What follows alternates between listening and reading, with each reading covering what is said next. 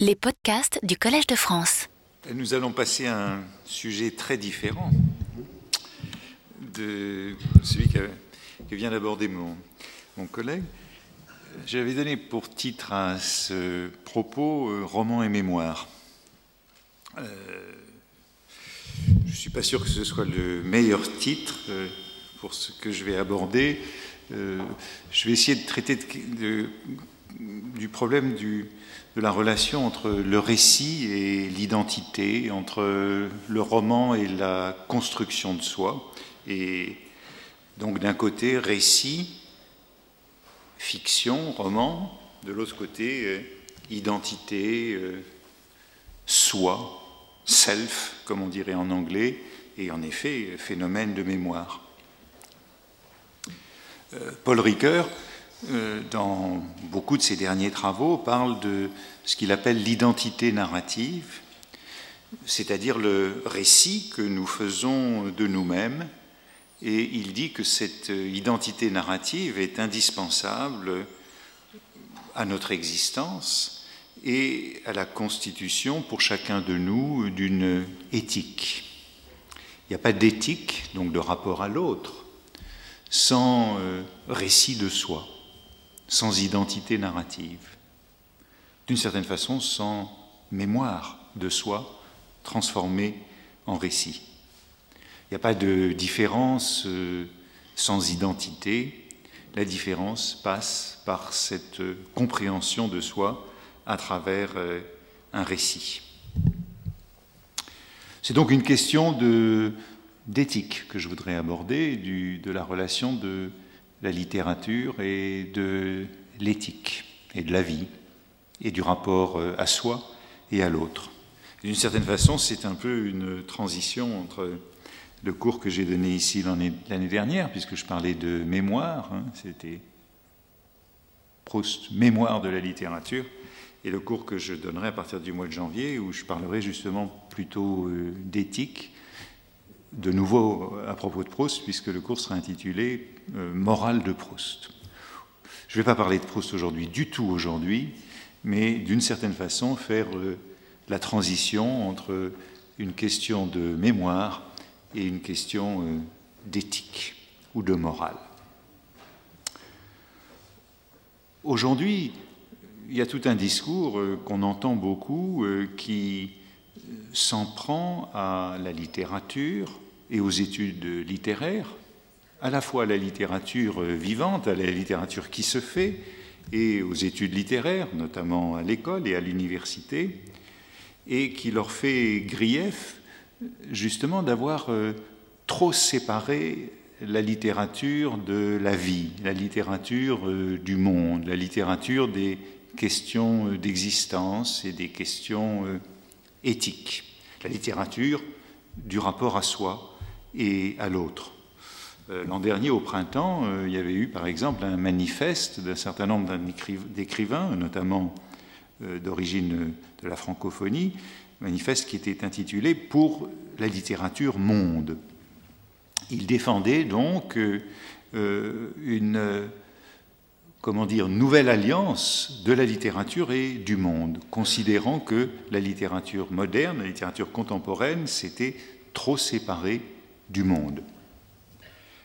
On incrimine souvent euh, les mouvements euh, littéraires des années 50, 60, 70, euh, du nouveau roman et de la suite, et euh, les méthodes de l'analyse littéraire, de la théorie de la littérature, notamment, sous prétexte qu'elles auraient creusé l'hiatus entre la littérature et la vie, la littérature et le monde, suivant un processus euh, entamé il y a déjà bien longtemps. hein.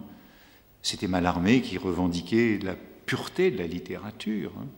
autrement dit, sa séparation par rapport aux questions euh, d'existence, aux questions d'éthique, et bien entendu, c'est aussi ainsi qu'on peut comprendre euh, beaucoup d'œuvres modernes, comme celle de Valéry. C'est toute cette filiation de Mallarmé dans la littérature du XXe siècle, jusqu'aux théories de la littérature des années 70, qui insistent sur l'intransitivité de la littérature, sur ce qu'on a appelé aussi, c'est le mot que donnait Bourdieu, l'autonomie ou l'autonomisation de la littérature. Les linguistes, les, sémiologues, Roland Barthes, qui a aussi enseigné ici, lui parlait de, euh, d'autoréférentialité, d'autotélisme. La littérature parle de la littérature et non du monde, non de la vie. Euh, on a dénoncé dans cette période ce qu'on appelait euh, l'illusion référentielle, l'idée que la littérature parle du monde serait une illusion, l'illusion euh, biographique, l'illusion affective, l'illusion que la littérature parle de l'auteur, l'illusion que la littérature affecte le lecteur. Et comme vous le savez, il y a eu dans ces années-là un mot d'ordre de mort de l'auteur. Tout cela, euh, dans les dernières années, euh, euh, il me semble qu'on en a fait souvent le procès, notamment dans les retombées de ces conceptions de la littérature à l'école. Si, l'on voulait très, rapidement tracer le, le grand cycle de l'histoire de la littérature moderne au XIXe et au XXe siècle, pour essayer de comprendre où nous en sommes, on pourrait parler d'un premier moment euh, euh, d'expansion de la littérature, d'expansion de la notion de littérature. C'était ce que Paul Bénichou appelait le sacre de l'écrivain, pour désigner le moment du romantisme, où la littérature était hautement valorisée, où il y avait une religion de la littérature, suivi de ce que Bourdieu appelait justement l'autonomisation de la littérature, correspondant euh, à l'art pour l'art, expression apparue au milieu du siècle, répandue avec Gautier, avec Baudelaire, avec Flaubert, et caractérisant toute la modernité, autonomisation qui trouve d'une certaine façon son accomplissement dans une notion comme celle de littérarité, défendu par les formalistes russes au début du siècle. Ce qui fait la littérature, c'est cette qualité spéciale, la littérarité, qui sépare la langue littéraire de la langue ordinaire, parce qu'elle nous déconcerte, nous défamiliarise. Et puis, après ces deux grands moments euh, de sacralisation romantique, d'autonomisation moderne de la littérature, beaucoup disent que nous assistons aujourd'hui à une marginalisation de la littérature, de la littérature euh, vivante, mais aussi de l'étude littéraire, parce que cette littérature vivante et cette littérature et cette étude littéraire seraient devenues plus techniques, trop techniques, qu'elles se seraient isolées dans une discipline et, euh, et qu'elle aurait perdu le lien avec euh, son objet. Euh, hier encore, je voyais le titre de la, couverture du dernier numéro du Time Magazine américain, intitulé The Death of French Culture, la mort de la culture française.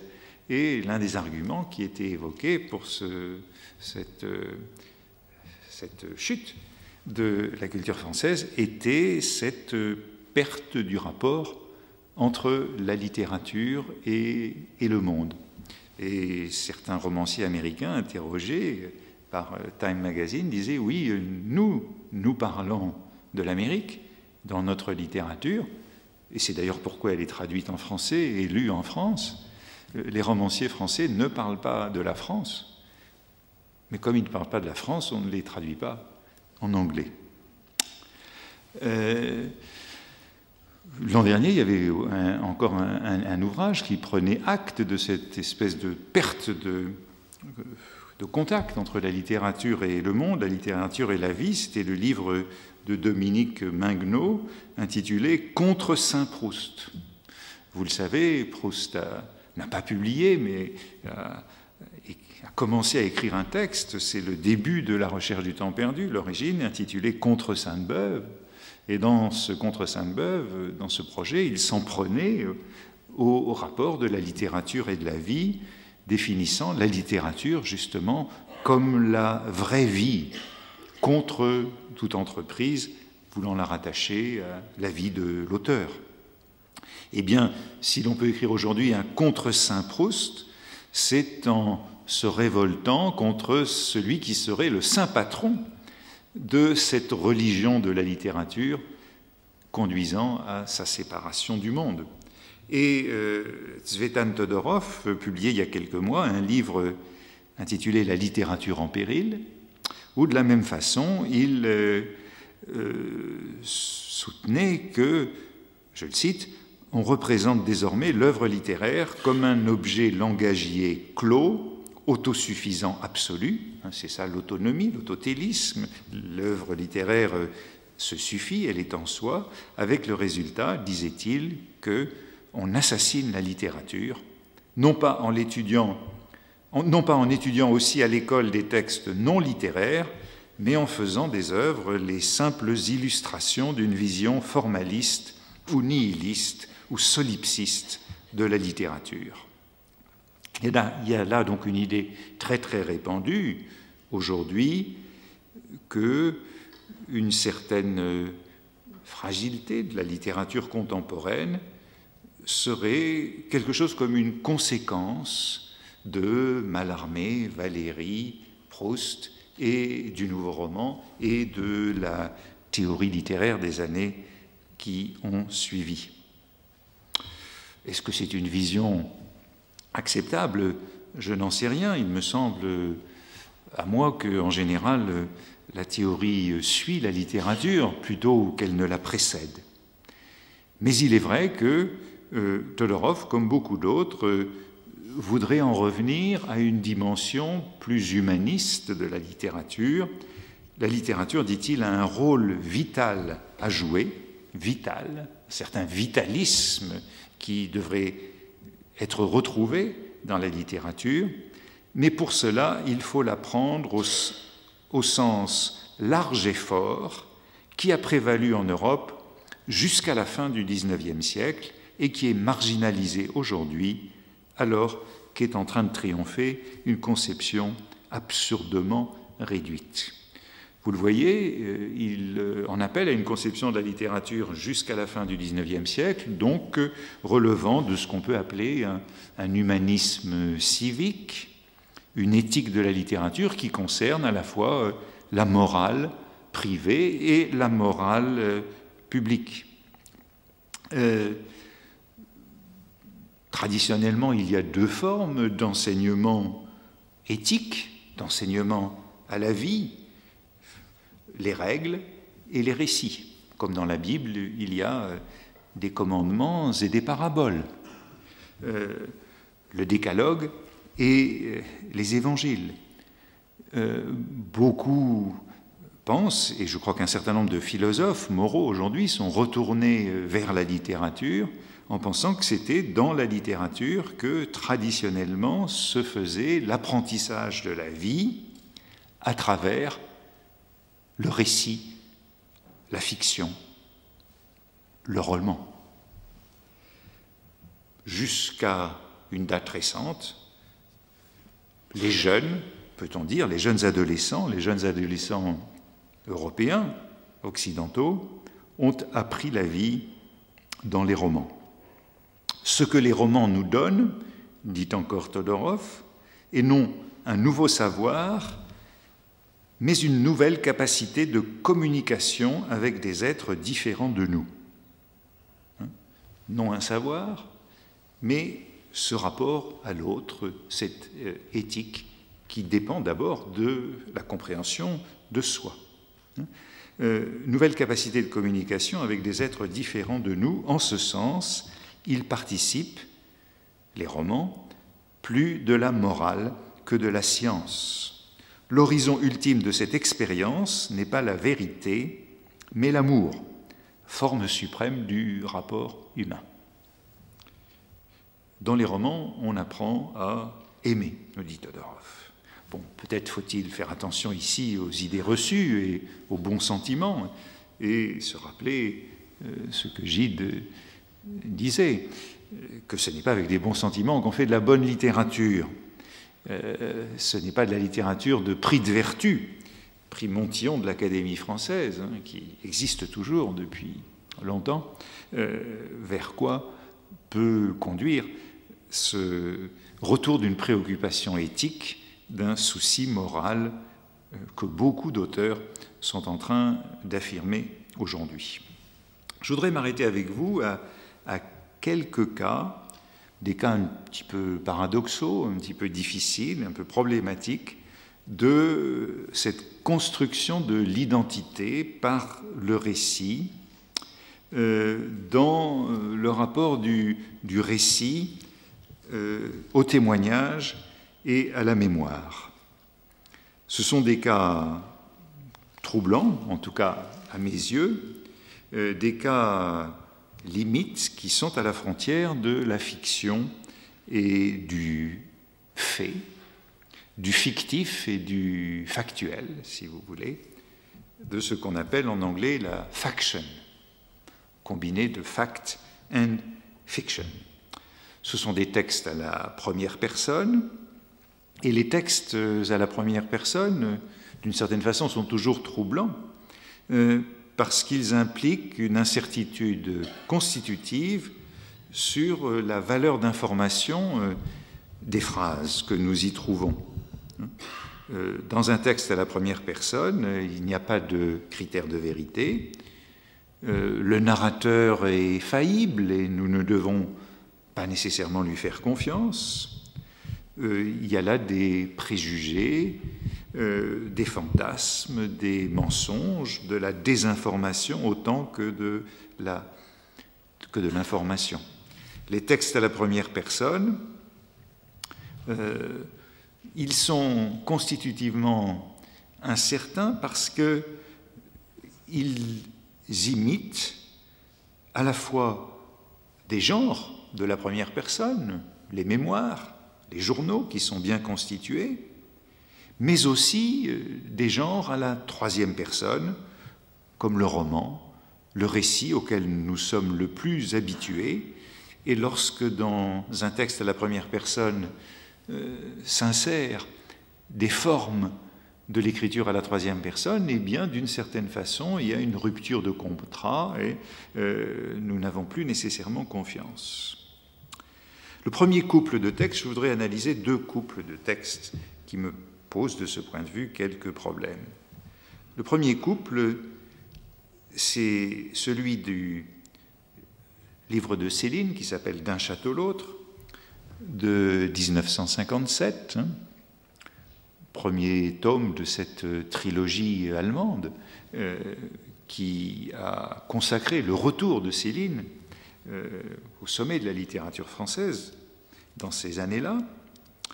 Et, l'autre livre, c'est celui de Robert Antelme, qui s'appelle L'espèce humaine, témoignage sur les camps, qui a été publié en 1947, mais euh, sans qu'il fût beaucoup remarqué à ce moment-là, et qui a été republié justement en 1957, en la même année que D'un château l'autre, et chez le même éditeur, Gallimard.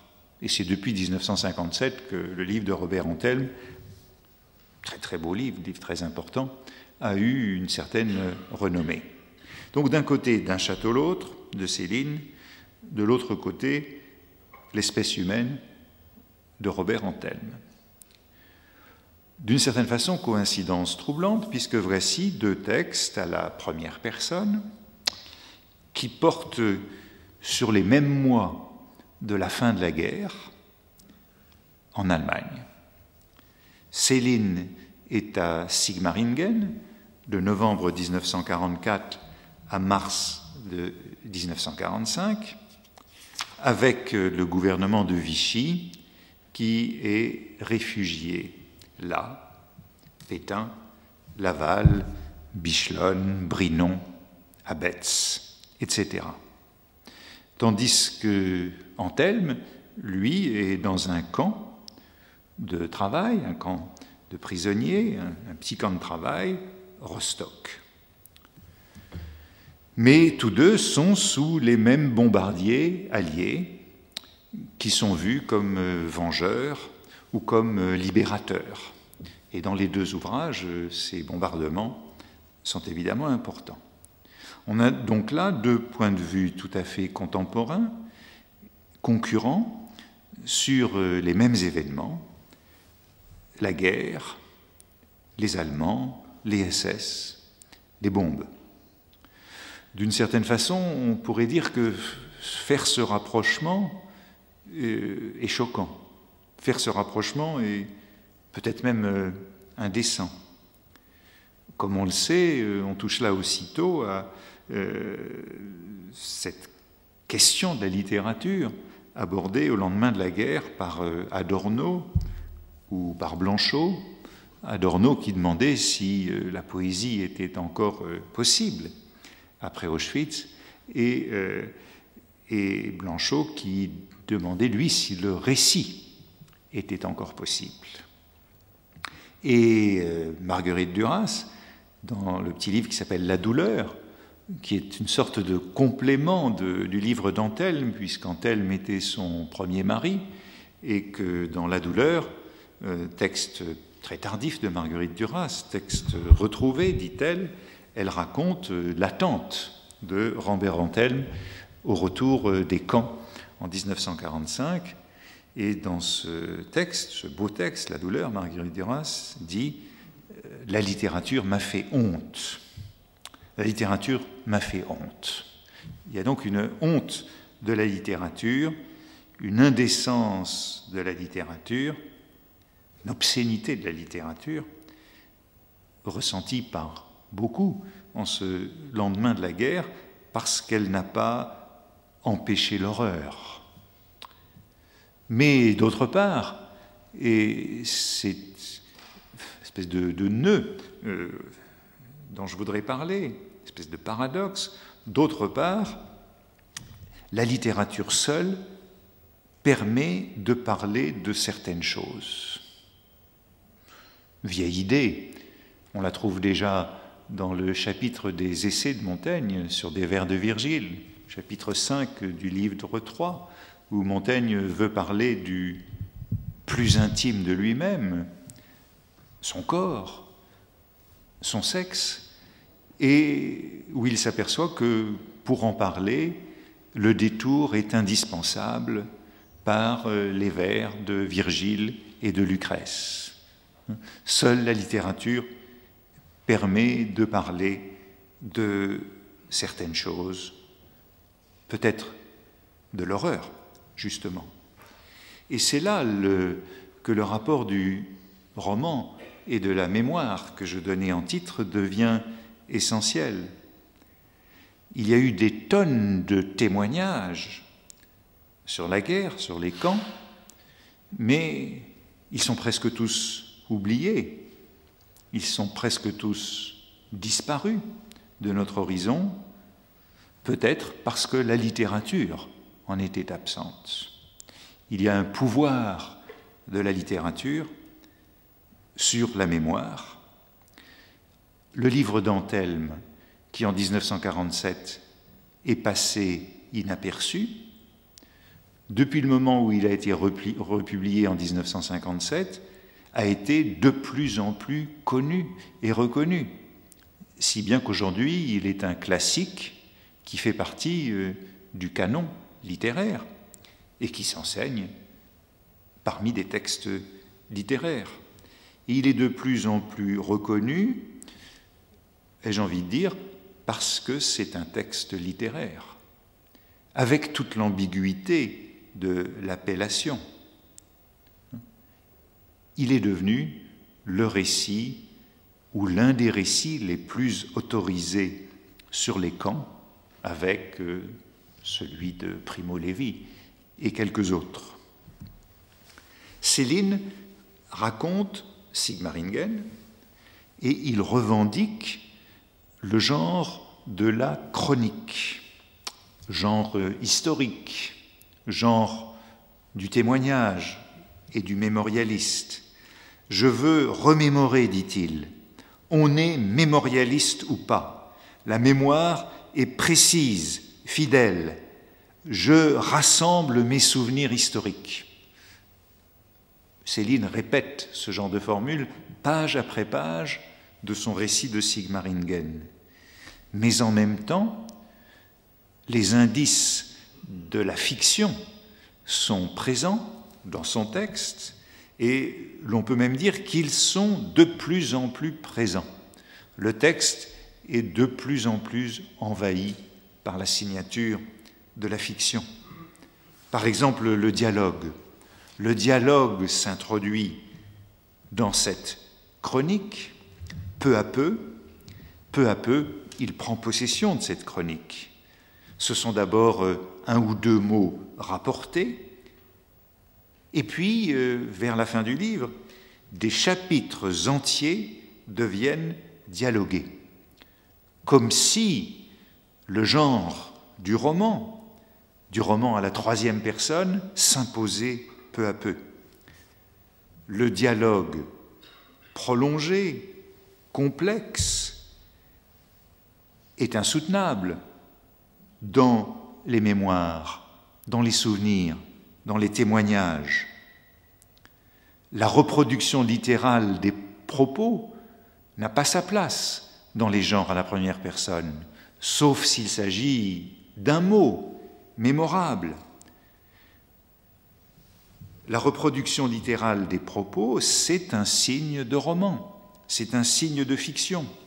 Voyez le paradoxe. Le dialogue dans un roman, c'est un indice de réalisme.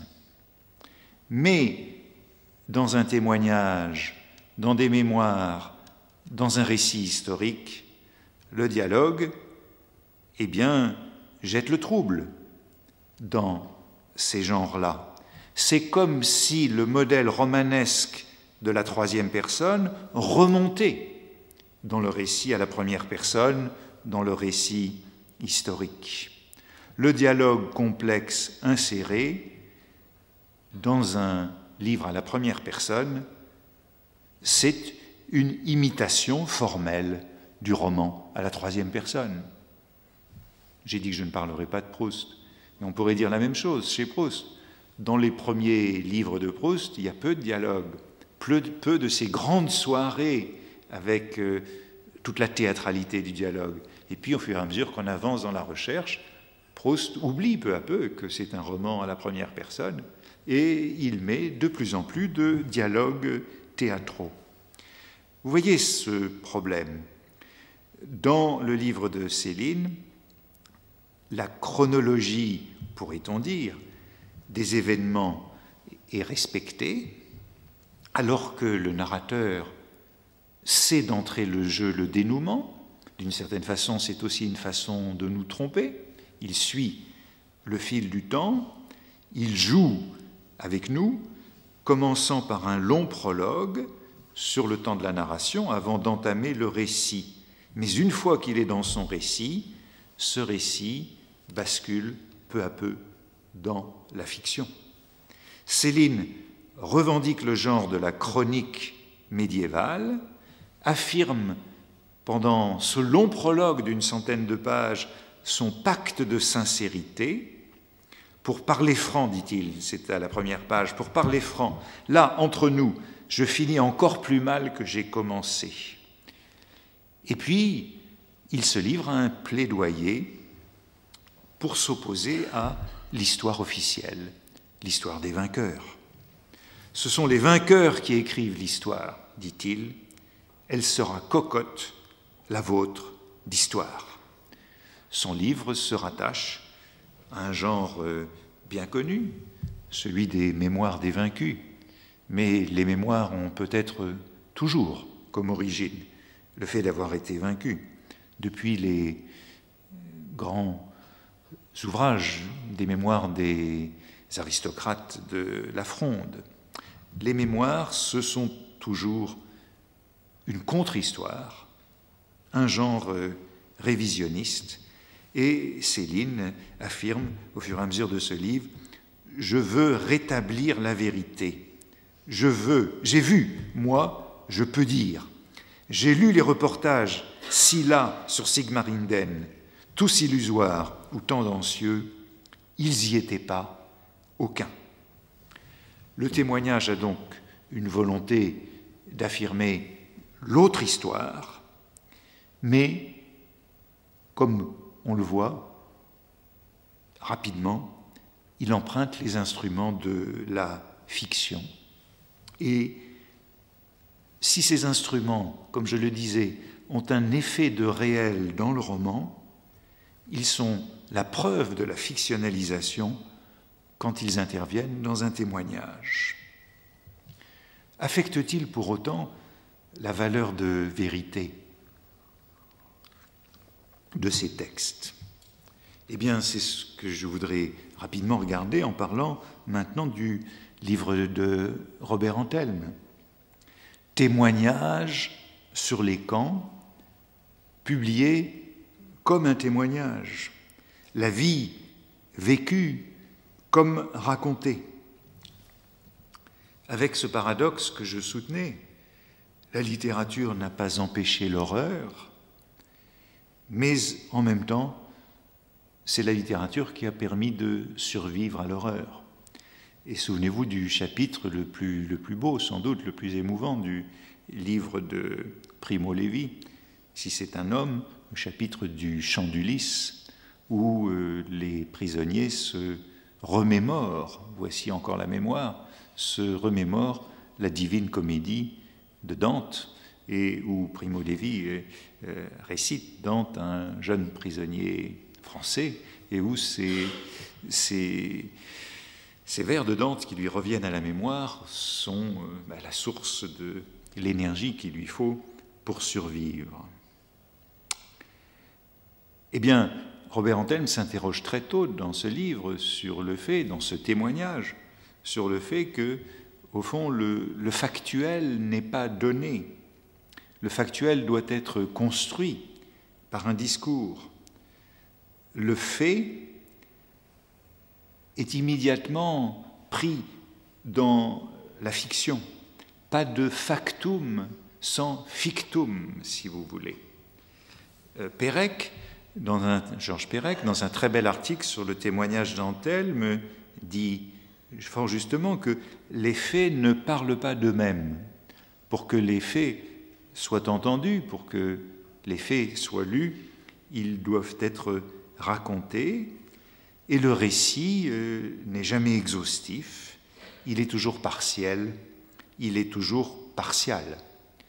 Un récit peut sembler complet, mais il a choisi, des faits ont été omis, et il n'y a pas de garantie, pas d'attestation sur l'honneur.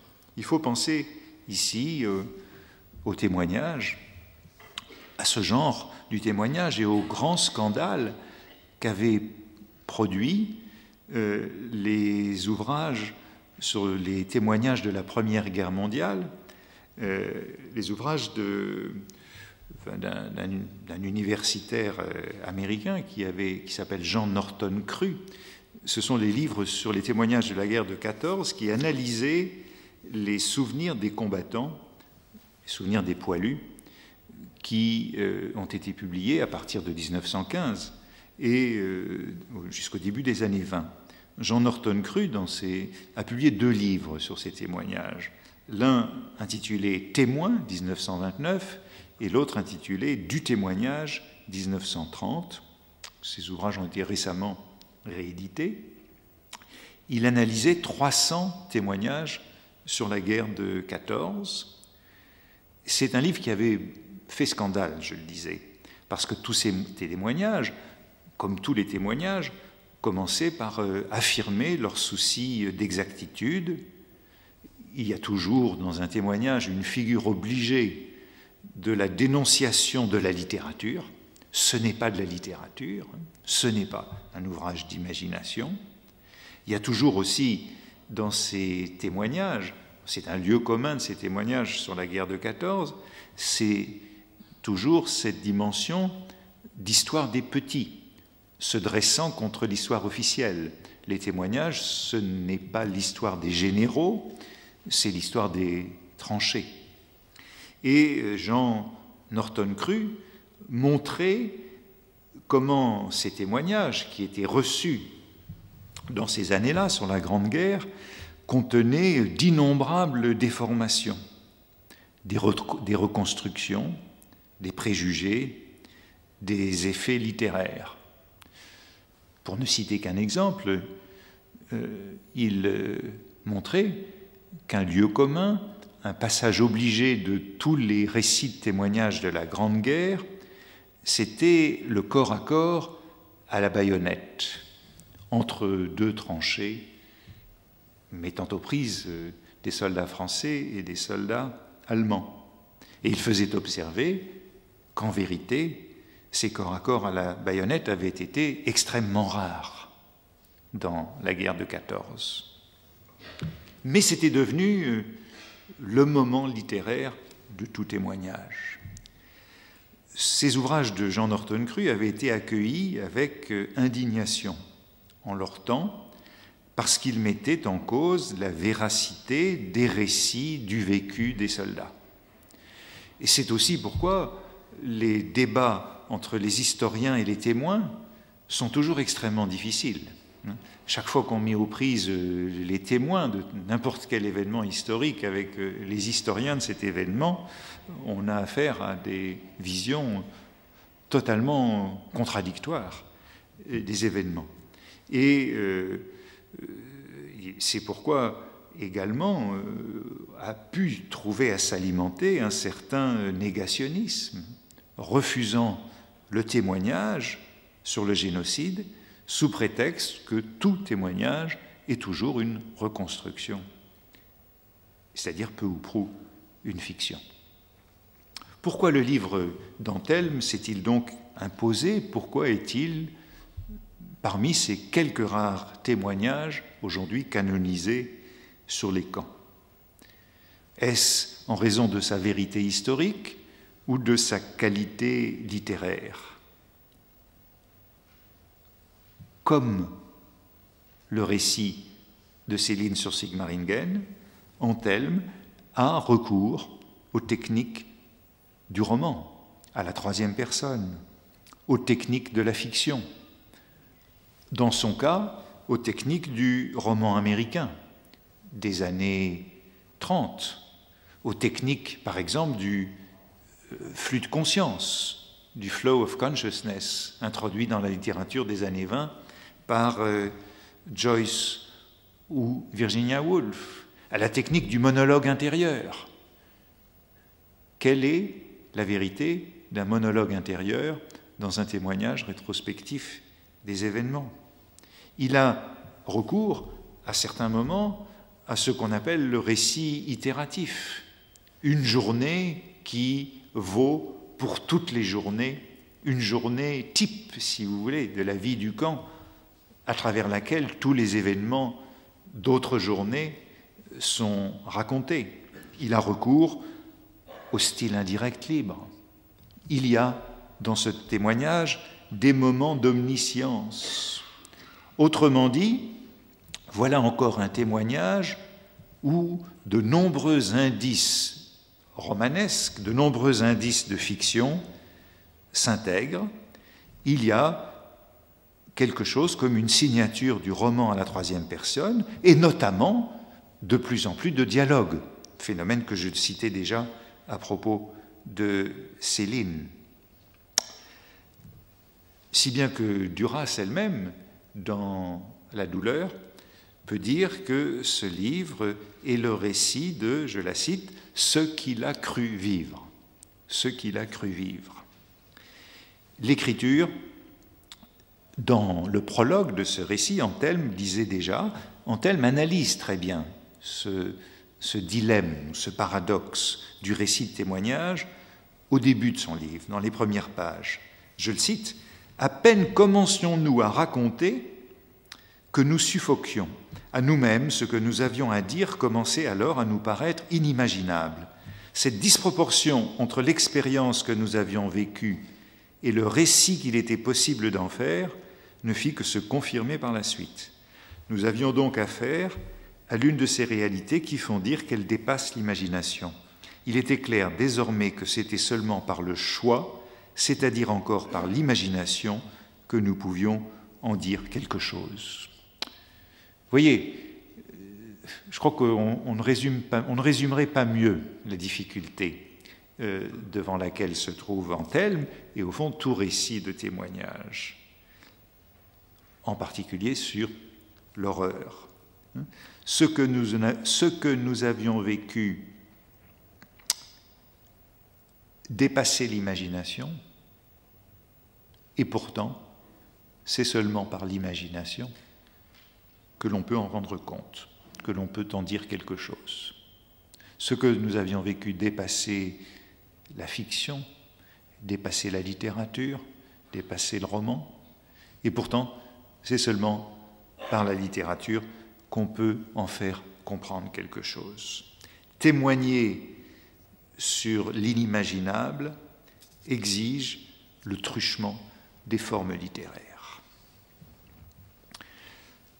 Ce sera la conclusion de la première partie et je voudrais passer maintenant rapidement à l'analyse d'un autre couple, d'un autre couple difficile, d'un autre couple problématique, plus contemporain, euh, en fait à deux scandales récents liés à des témoignages. Nous sommes à l'âge d'une littérature du témoignage. De nombreux témoignages sont publiés, notamment de nombreux récits victimaires, pourrait-on dire. Il y a une volonté d'inscription de tout ce qui est traumatique dans la mémoire collective, mémoire, souvenir, autobiographie. Nombreux sont donc les ouvrages vendus comme des récits de vie sincères, véridiques, venant de victimes des horreurs du monde moderne. Par un effet pervers de cette intense demande de témoignages victimaires, eh il n'est pas rare que certains de ces témoignages s'avèrent des mensonges, des fabrications, des impostures, des forfaitures. Mais pour sauver ces témoignages qui se révèlent des impostures, il y a un argument qui est souvent repris et qui fait valoir qu'à un autre niveau, ils ont leur vérité. Le témoignage qui est en quelque sorte un mensonge, retrouve une vérité à un autre niveau.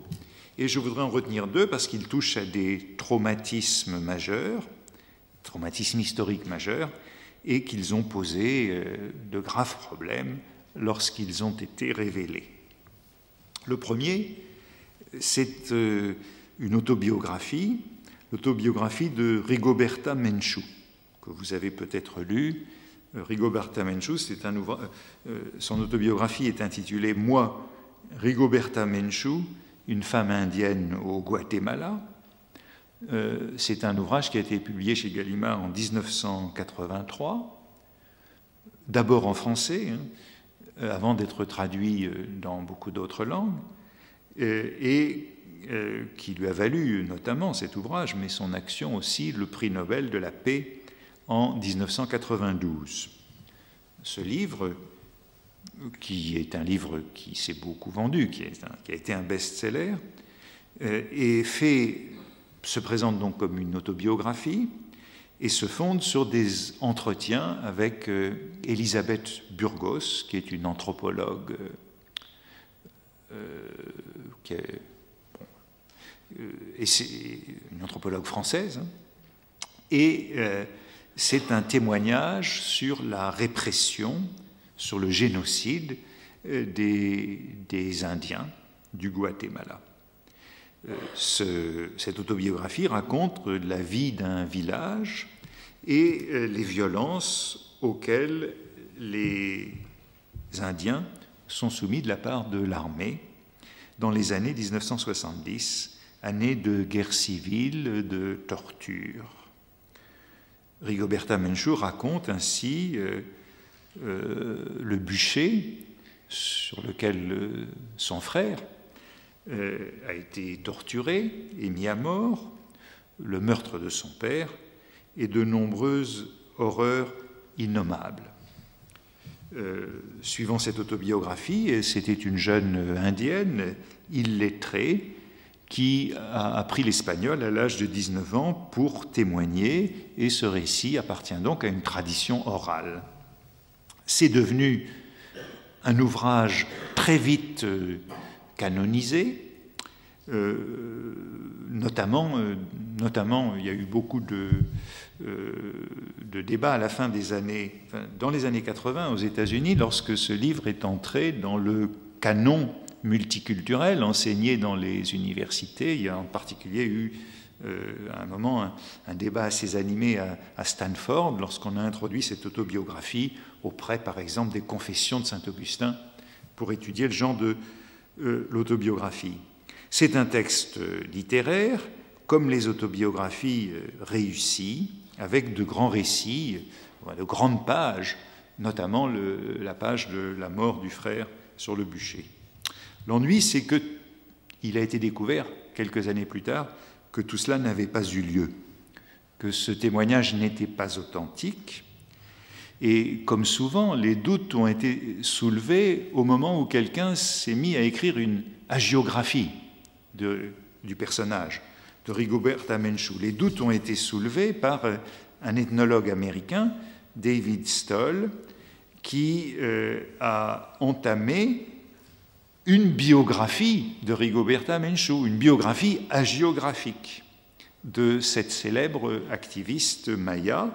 Et c'est à ce moment-là qu'enquêtant sur les faits, il a découvert euh, le poteau rose et montré euh, l'imposture, qu'il a révélé dans un article du New York Times du 15 décembre 1998, donc bien, après le prix Nobel, et euh, ensuite dans un livre publié en 1999. Il lui reproche de décrire des expériences qu'elle n'a jamais vécues personnellement, d'avancer donc des données inexactes sur les conflits de son père, qui n'étaient pas euh, avec euh, l'armée, mais avec de riches propriétaires terriens, euh, sur la mort de son frère, sur son absence de scolarité, etc. Elle n'a pas eu de jeune frère torturé par l'armée, en vérité, elle n'était pas illettrée, mais elle avait été à l'école chez les religieuses et elle savait l'espagnol depuis son enfance. Elle était boursière dans un collège religieux de Guatemala City et son père n'était pas en lutte contre les riches latifundiaires, euh, les riches propriétaires fonciers, mais en vérité contre sa belle famille pour des histoires de propriété. Il n'y avait rien de politique dans tout cela. Elle a réinterprété toute son histoire, peut-être pour faire plaisir à l'anthropologue à laquelle elle l'a raconté, en tout cas, une fois qu'elle a été réfugiée au Mexique, elle a rétrospectivement enrôlé sa famille et son village dans le camp révolutionnaire. Il y a donc une réécriture de sa propre histoire pour l'insérer dans l'histoire.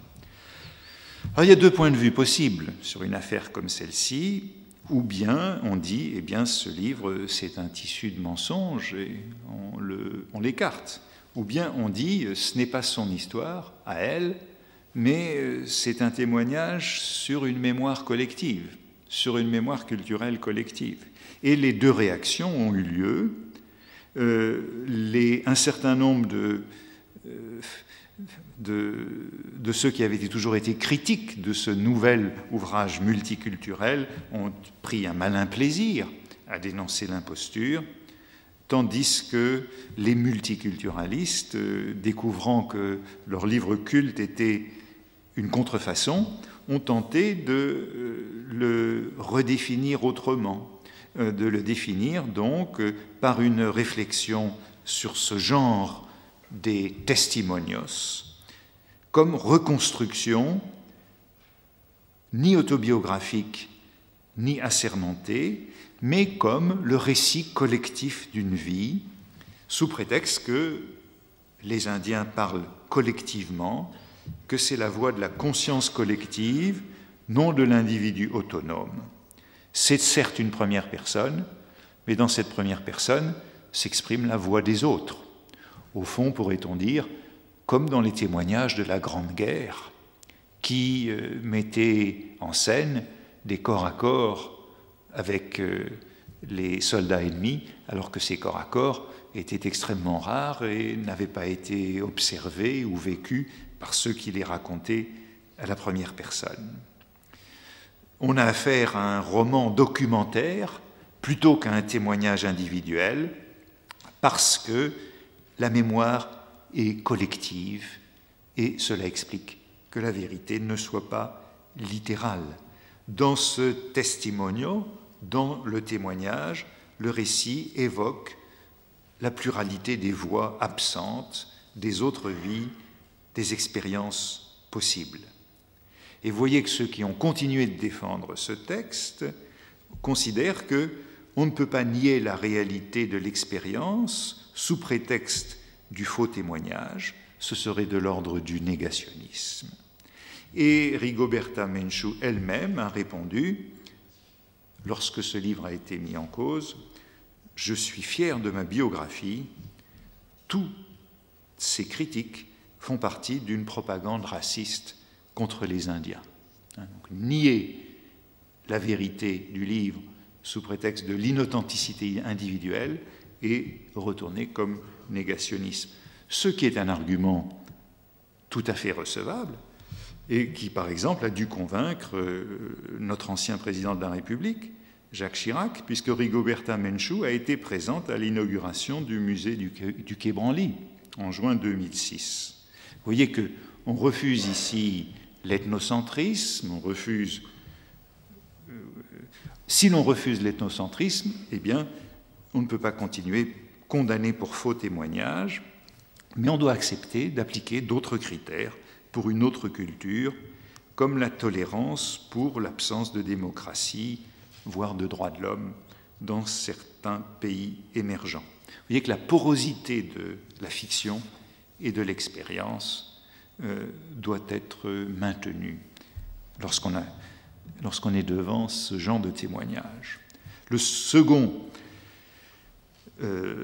exemple, second scandale sur lequel je passerai encore plus rapidement, euh, c'est un livre publié il y a quelques années vous vous en souvenez peut-être, euh, c'est le livre de Benjamin Wilkomirski intitulé Fragments, une enfance 1939-1948. Ce sont les émouvants souvenirs d'un enfant juif de moins de 5 ans qui avait été emprisonné dans un camp de concentration euh, nazi. Donc, euh, 42-43, lorsqu'il avait moins de 5 ans. Ce livre a été publié en allemand chez Zurkampf en 1995 et a été publié en traduction française chez Kalman Levy en 1997. Et entre 1995 et 1997, il était devenu un succès euh, mondial. Jusqu'au moment, là aussi, où, avec la même démarche, un journaliste enquêtant pour réécrire la biographie mais d'un point de vue hagiographique, s'est aperçu que tout cela était faux, euh, que l'auteur, euh, qui vivait en Suisse, qui avait été adopté en Suisse, disait-il, après euh, la Seconde Guerre mondiale, après le retour des camps, il s'est aperçu que ce livre, qui avait d'abord été comparé à Elie Wiesel, à Primo Levi, à Anne Frank, hein, qui, qui, avait pris rang très rapidement parmi les classiques euh, de la Shoah, eh bien, il s'est aperçu, cette euh, journaliste suisse qui s'est mis à enquêter et qui était lui-même le fils d'un survivant de la Shoah, il s'est aperçu que Vilko Mirski, en fait, euh, n'avait jamais connu les camps, euh, que loin d'être né en Lettonie, à Riga, il était né à, Biel, en Suisse, euh, qu'il était le fils illégitime d'une mère célibataire, qu'il s'appelait Bruno Grosjean, qu'il avait été adopté par des Suisses allemands de Zurich et qu'il était devenu Bruno Dossecker, et que tout ce récit euh, très émouvant, était un faux. C'était le témoignage d'un individu souffrant d'un grave problème d'identité, puisque cet auteur a continué à maintenir qu'il était un authentique survivant, qu'il avait été échangé comme enfant avec euh, ce Bruno Grosjean à son arrivée en Suisse à la fin de la Seconde Guerre mondiale. Donc c'est un cas encore plus troublant puisque l'auteur a continué à prétendre que c'était bien sa vie vécue qu'il avait racontée, alors que les experts euh, montraient que ce n'était pas le cas.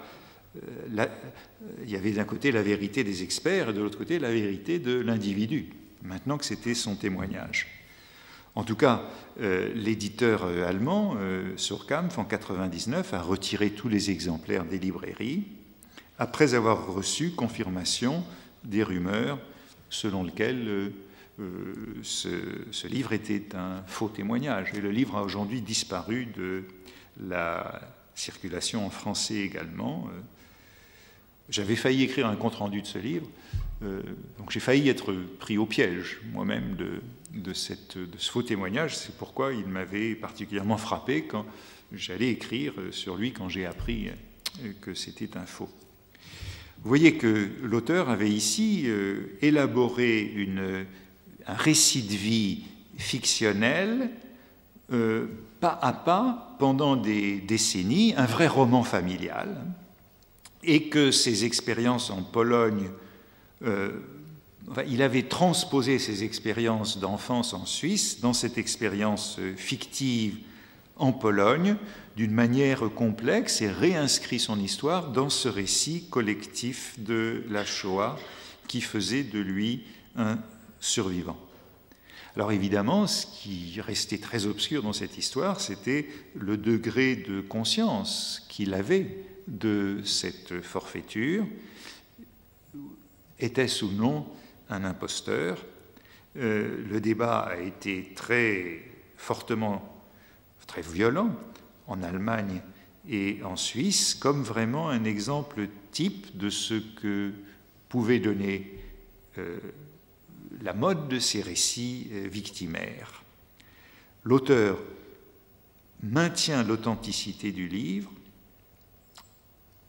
et ça pose beaucoup de problèmes sur le genre de l'autobiographie, sur l'histoire orale, sur les recherches de la mémoire et sur ce qu'on appelle, parce que ça touche à des problèmes qui dépassent largement euh, le cas singulier de ce livre, à tout ce qu'on appelle thérapie de la mémoire retrouvée, hein, recovered memory therapy. Vous savez que ces thérapies de la mémoire retrouvée ont donné lieu bah, notamment à beaucoup de ce qu'on appelle des syndromes de la fausse mémoire, hein, false memory syndromes, qui sont notamment relatifs aux agressions sexuelles infantiles. Hein.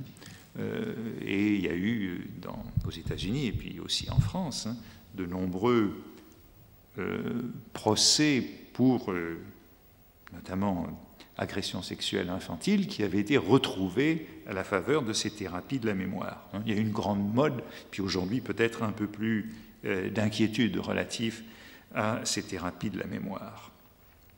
En tout cas, voilà un cas extrêmement troublant, et on pourrait dire qu'il est troublant de deux côtés. Euh, non seulement par la soudaine disgrâce de ce livre qui avait été très rapidement canonisé, mais aussi par la hâte initiale qui avait fait qu'on en avait fait un chef-d'œuvre. Très vite, on en avait fait un chef-d'œuvre.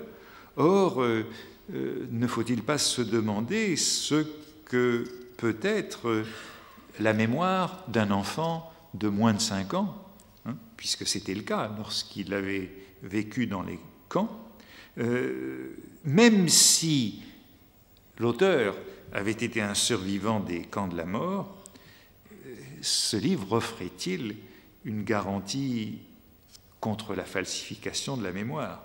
Les souvenirs d'un si jeune enfant présentent évidemment une part d'affabulation et euh, le jeu qui reconstruit son histoire a accès à bien d'autres sources d'informations que le pur travail de la mémoire. Comme on le sait, beaucoup de nos souvenirs d'enfance sont implantés dans notre mémoire par les récits qu'on nous en a faits.